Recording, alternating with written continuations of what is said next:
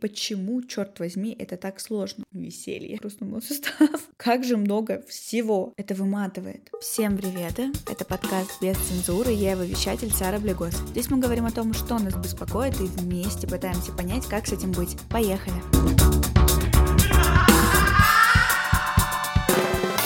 Ну что, ребята, как ваши дела? Я не знаю, какие планеты там стукаются в космосе, но эти недельки даются тяжко. По большей части из-за бессмысленных раздумий по мотивам. Периодически а что потом, размахиваю а руками. что делать дальше, а как, а зачем, а почему. Ну и примерно на попытках ответить даже на первый вопрос я уже посыпалась. И поняла, что вся наша неопределенность, о которой пару выпусков назад, подразумевает выбор, верно? То есть, находясь в ней, нам по итогу приходится в конце концов что-то решать, думать, выбирать, придумывать. Поэтому сегодня поговорим о бесе выбора как он цензурит нашу реальность, а иногда и наоборот. Искажает и вынуждает сомневаться во всем подряд, просто во всем. Хотелось бы напомнить всем, что я не специалист, а просто обыватель, но очень заинтересованный. Начнем. Как всегда, начнем с того, что же такое наш э, подопечный на сегодня. Что такое выбор? Если сверяться со всякими словариками, то выбор — это разрешение неопределенности в деятельности человека в условиях, множественности альтернатив путем принятия на себя какой-то ответственности за реализацию одной из имеющихся возможностей. Звучит устрашающе. В одном предложении и неопределенность, и ответственность, и реализация. Но по сути выбор — это наша возможность принимать решения, когда у нас с вами несколько вариантов, больше, чем один. То есть, когда у нас есть несколько вариантов, мы приносим один из невыбранных в жертву. То есть выбор представляет собой некую жертву. Так сразу начала в лоб с стрессовых моментов. В выпуске о бесе сожалению упоминалось о том, что выбор чего-то, по сути, означает отказ от чего-то другого. И мы находимся и ставим себя на грань с сожалениями о том, что мы могли захотеть завтра или на следующей неделе, и что будет нам недоступно, если мы не возьмем это сегодня. А когда выбирать приходится даже и не между двумя вариантами, а тремя или более, ужас, Выбор — это стопроцентный дискомфорт. По крайней мере, у меня постоянно. К сожалению, до конца с этим работать я пока не научилась, но с чем я смирилась точно, так это с тем, что при любом раскладе человек адаптируется.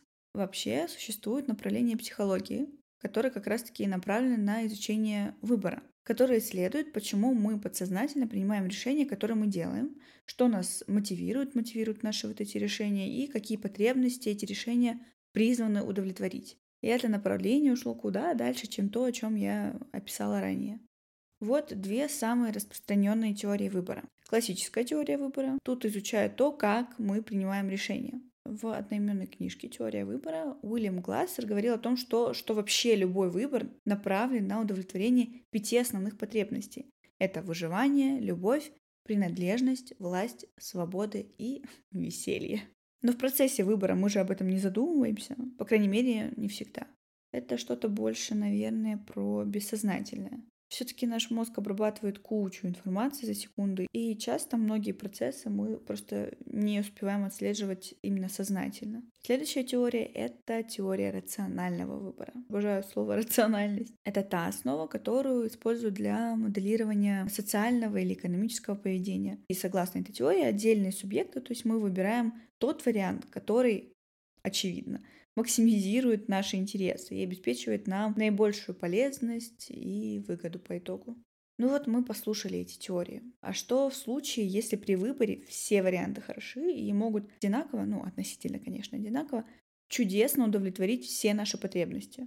Тут тогда что, о предпочтениях речь? В таком случае и о предвзятости не стоит забывать, э, получается. Ну и на всякий случай еще раз напомню, что мы же понятия не имеем о результате каждого нашего выбора.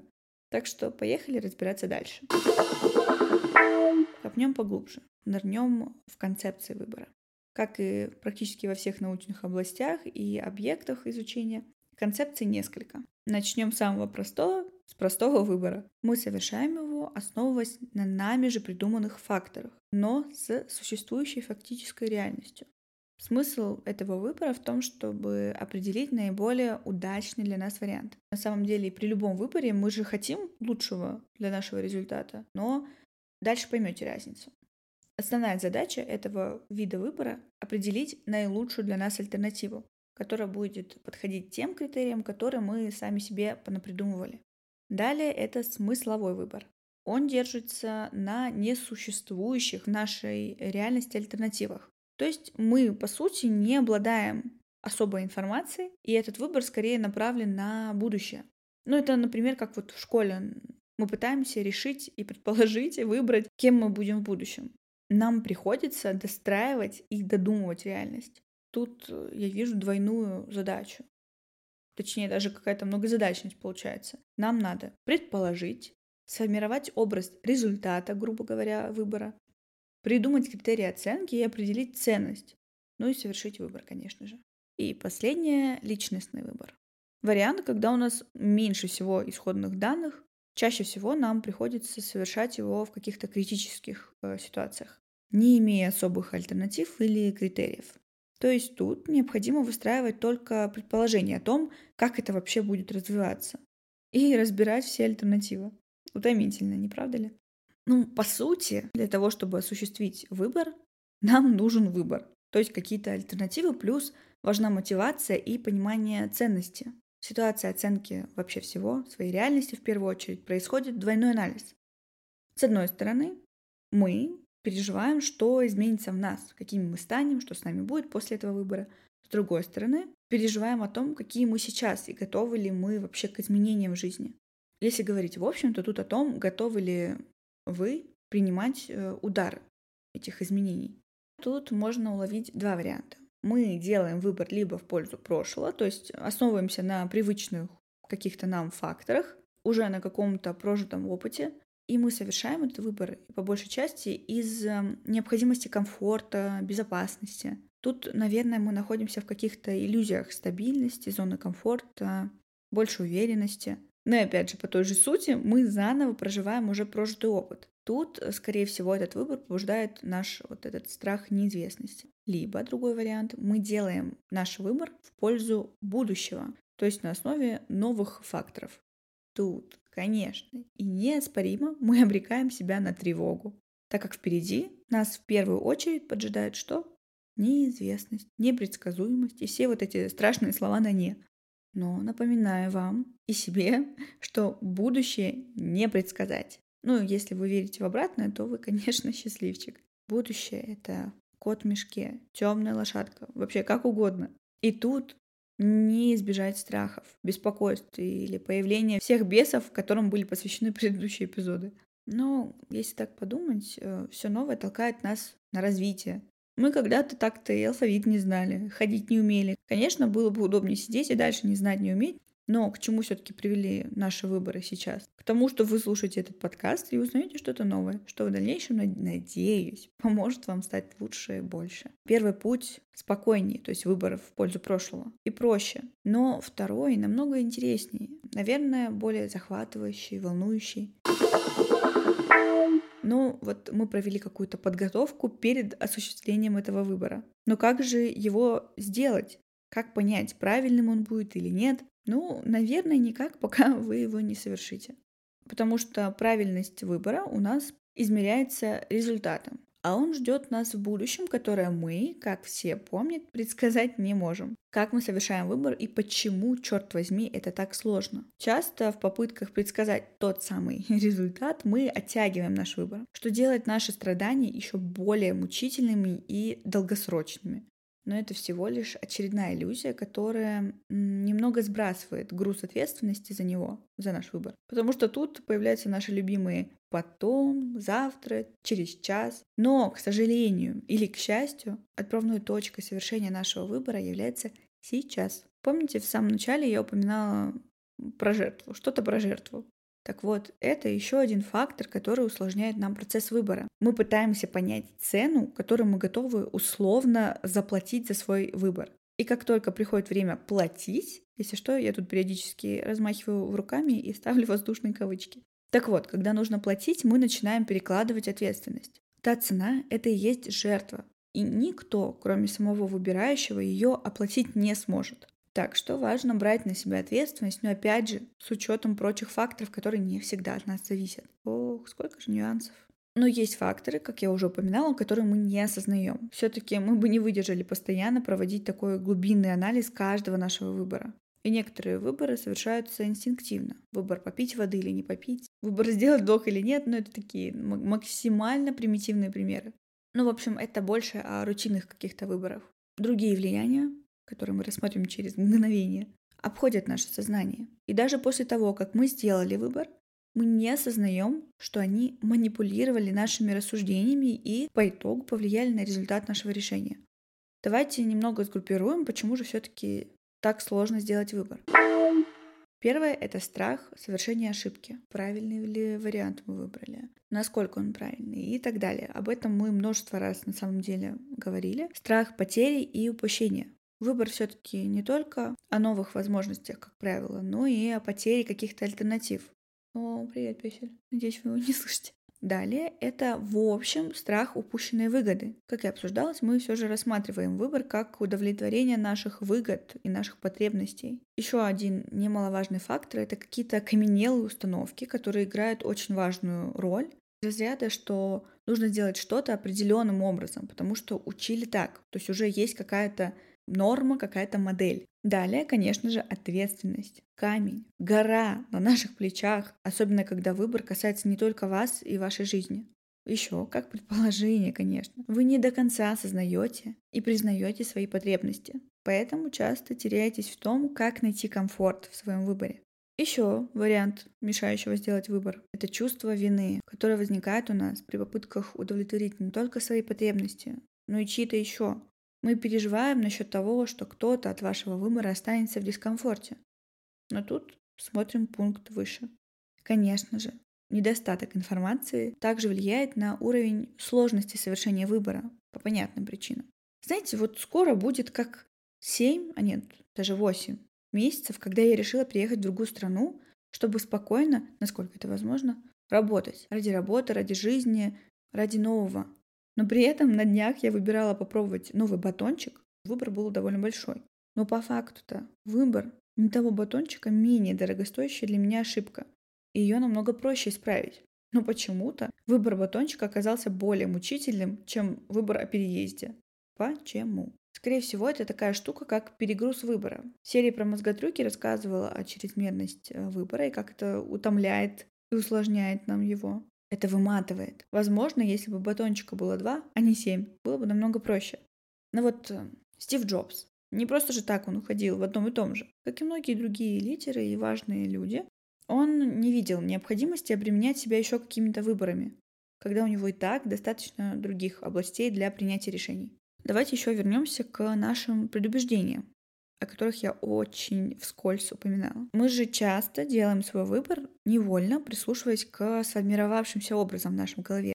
Ну вообще, чего такое это предубеждение? Это наше предвзятое мнение, к которому мы потом притягиваем все свои последующие выводы. Но некоторые наши предубеждения довольно сознательные. Почему вообще я заговорила от предвзятости? И какое она имеет значение при нашем выборе? К примеру, некоторые из нас предпочитают э, собак о, слышали, как хрустнул мой сустав? Так вот, некоторые предпочитают собак кошкам, ну или наоборот. Из-за каких-то личных причин. Соленый попкорн сладкому. Тоже какие-то личные причины и факторы, по которым мы оцениваем этот выбор. Для кого-то собаки более дружелюбные, для кого-то соленый попкорн менее, не знаю, допустим, вредный. Но при этом мы выбираем желтый красному. Это как пример. И это происходит более бессознательно. Такое вот неявное предубеждение по поводу яркого красного цвета. То есть каким-то образом в нашей голове сформировались какие-то отпугивающие эмоции по отношению к этому цвету. Конечно же, не у всех, это просто как пример. Так вот, эта скрытая неявная предвзятость окружает нас везде и всегда. И она воздействует на наши решения. То есть влияет на наше отношение к кому-то или к чему-то. Вы не думайте, что меня уносит куда-то. Просто это те штуки и трюки, которые оказывают влияние на наше восприятие и, следовательно, на наше решение и выбор впоследствии. Вот еще одна интересная штука называется прайминг. Это эффект, когда воздействие одного стимула оказывает влияние на нашу реакцию на другой стимул. Если две группы людей прочитают слово «желтый», за которым следует либо банан, либо небо, группа, которая прочитает «банан», обработает слово быстрее, чем группа, которая прочитает слово «небо», из-за уже сложившейся закрепленной семантической ассоциации между фруктом и его цветом. Получается, это бессознательная форма ассоциаций. Куча исследований показывают, что стереотипы, которые являются формой неявного предубеждения, относительно врожденных способностей, которые связаны с полом или расой, влияют на результаты различных тестов. Тогда у меня тут вопрос, а точнее предположение. Получается, тут и ожидания причаливают в нашу что, бухту. И получается, ожидание — это тоже фактор, который оказывает влияние на наш выбор. Как, как же много, много всего. всего. То есть принимаем решение, основываясь на том, чего от нас ждут другие, либо мы сами. Смотрите, если даже этот прайминг достаточно силен, чтобы ухудшить нашу производительность, неудивительно, что когда речь идет о сознательном выборе, люди предпочтут тот вариант, к которому у них уже есть э, положительное, неявное предубеждение. Как вот эти эксперименты колы и пепси или с дорогим и дешевым вином. Вот этот пример получше. То есть мы привыкли давать предпочтение лучшему, то есть более дорогому вину в данном случае, по заявлению социума или профессионалов, да и вообще других. Но значит ли это, что это лучший вариант для вас? Как в таком случае нам отделить предвзятость от выбора? В психологии предвзятость также относится к поведенческим тенденциям, которые впоследствии влияют на то, как мы приходим к выводам и в конечном итоге, конечно, делаем выбор. Вот четыре когнитивных предубеждения, которые бессознательно влияют на то, как мы принимаем решения. Первое — это закрепляющее смещение. Звучит немного абсурдно, но мы склонны привязывать свои решения к первой полученной информации. Например, если мы привыкли покупать что-то за определенную сумму, пусть будет 100 рублей, и потом мы увидим этот же продукт за 90 рублей, вот эта разница в цене покажется нам выгодной сделкой. Понимаете, да? Далее эффект кадрирования. Тут о влиянии того, как нам предлагается этот выбор, в каком контексте. Это влияет, конечно же, на то, как мы его рассматриваем. Были исследования, где участники наблюдали за ДТП. И их спрашивали примерно, с какой скоростью, по вашему мнению, ехали машины когда они э, столкнулись. Затем постепенно с разными участниками, исследователи, ученые, кто, в общем, проводил эти опыты, эксперименты, заменяли слова «столкнуться» на слова «контактировать», «ударить», «разбиться». И по мере увеличения интенсивности этого глагола менялись и оценки скорости участников. То есть, когда я слышу слово «контактировал», я предполагаю скорость, не знаю, 20 км в час. Когда я слышу слово «разбился», я предполагаю 200 км в час. Далее это внутригрупповая предвзятость. Также его знают и преподносят как эффект подножки. Этот эффект, этот уклон возникает, когда человек в группе действует аналогично другим членам этой группы. Далее это склонность к неприятию потерь. Вряд ли. Кто любит проигрывать? Я не знаю ни одного человека, которому было это в удовольствие или не любим упускать что-то. И вот это непринятие потерь заставляет нас сильнее стремиться к тому, чтобы избежать этих потерь. И это даже перевешивает нашу потребность получить выгоду. И тут можно проследить тенденцию предпочитать вещи, которыми мы уже владеем, либо можем владеть здесь и сейчас. Так, пятая концепция — это предвзятость в отношении двусмысленности. Это утверждение и предубеждение основано на врожденном отторжении, отвержении человека к риску. Ну, об этом мы говорили, что нам чаще комфортнее осуществлять выбор в пользу уже известных нам каких-то факторов и моделей, чем шагнуть в неизвестность, рискнуть. Вообще эту информацию я подробно выслушала и вычитала из выступления замечательной женщины Шины Ингар, возможно, я неправильно назвала ее имя, надеюсь, она мне простит, о том, как сделать выбор легче. Так давайте же, наконец, поговорим о том, как облегчить себе выбор. Выбор — это всегда сложно. Это мы закрепили. Некоторые решения будут мучить нас очень долго. Ну вот как в «Матрице» этот злосчастный выбор э, синей или красной таблетки. Часто о выборе говорят в контексте потребительского опыта, но это вполне себе интерпретируемая штука, поэтому попробуем. Попробовать урезать, ограничить себе опции. Как мы уже множество раз обговаривали про перегруз выбора. Поэтому, насколько возможно, сократите свои опции, а точнее их количество. Конкретизируйте. Тут цитата. Не помню, откуда я ее взяла и чья это цитата, но это цитата. Для того, чтобы люди понимали различия между вариантами, они должны быть способны понимать последствия, связанные с каждым выбором. То есть вы должны понимать, к чему приведет вас выбор к результату. Конечно же, когда мы в принципе принимаем выбор-то, мы всегда оцениваем или пытаемся оценить результат. Тут подразумевается конкретизация по отношению к каждому вашему выбору. То есть у вас есть два варианта, допустим, и для этих двух вариантов вы рассматриваете результат. только постараться это сделать объективно касательно реальности. Оцените сложность и примите ее последствия. С одной стороны, если так подумать, чем сложнее выбор, тем он проще, потому что последствия более весомые, оцениваемые, понятны, как вот мой опыт с переездом и батончиком. Поэтому обдумайте серьезность результата и поймите для себя. Установите для себя временные рамки. Я уже говорила об этом в самом начале. Когда мы оттягиваем наш выбор, это усугубляет и удлиняет наши страдания. Закон Паркинсона, он довольно распространенный, можете загуглить, говорит о том, что работа расширяется, чтобы заполнить время, которое нам доступно для завершения этой работы. То есть, если вы поставите себе дедлайн до 7 вечера, вы закроете его так же, как если бы поставили его на 4 дня. Вообще, основной наш страх — это потеря контроля над ситуацией, я так предполагаю. А так как будущее нам не подвластно, размывается это ощущение контроля, и мы теряем уверенность под ногами и вообще в пространстве, вот этого ощущения сильного фундамента. Но ваши выборы, как бы это слащаво ни звучало, это кирпичик или балки, или пусть будет плиточка, из которой мы выкладываем себе тропинку и выстраиваем жизнь. В научном сообществе считают, что как когнитивный контроль, так и принятие решений на основе ценностей играют определенную роль в том, почему люди делают тот выбор, который, который они делают. В том числе, почему мы иногда выбираем то, что, как мы знаем, вредно для нас. В 2012 году проводили исследование, которое показало, что наш мозг принимает решения на основе двух отдельных сетей. Оценочной сети — это та часть мозга, которая предоставляет нам информацию именно в окружении, которую вы считаете полезной. И сеть когнитивного контроля. Она помогает нам достигать цели, не утопая в отвлекающих факторах.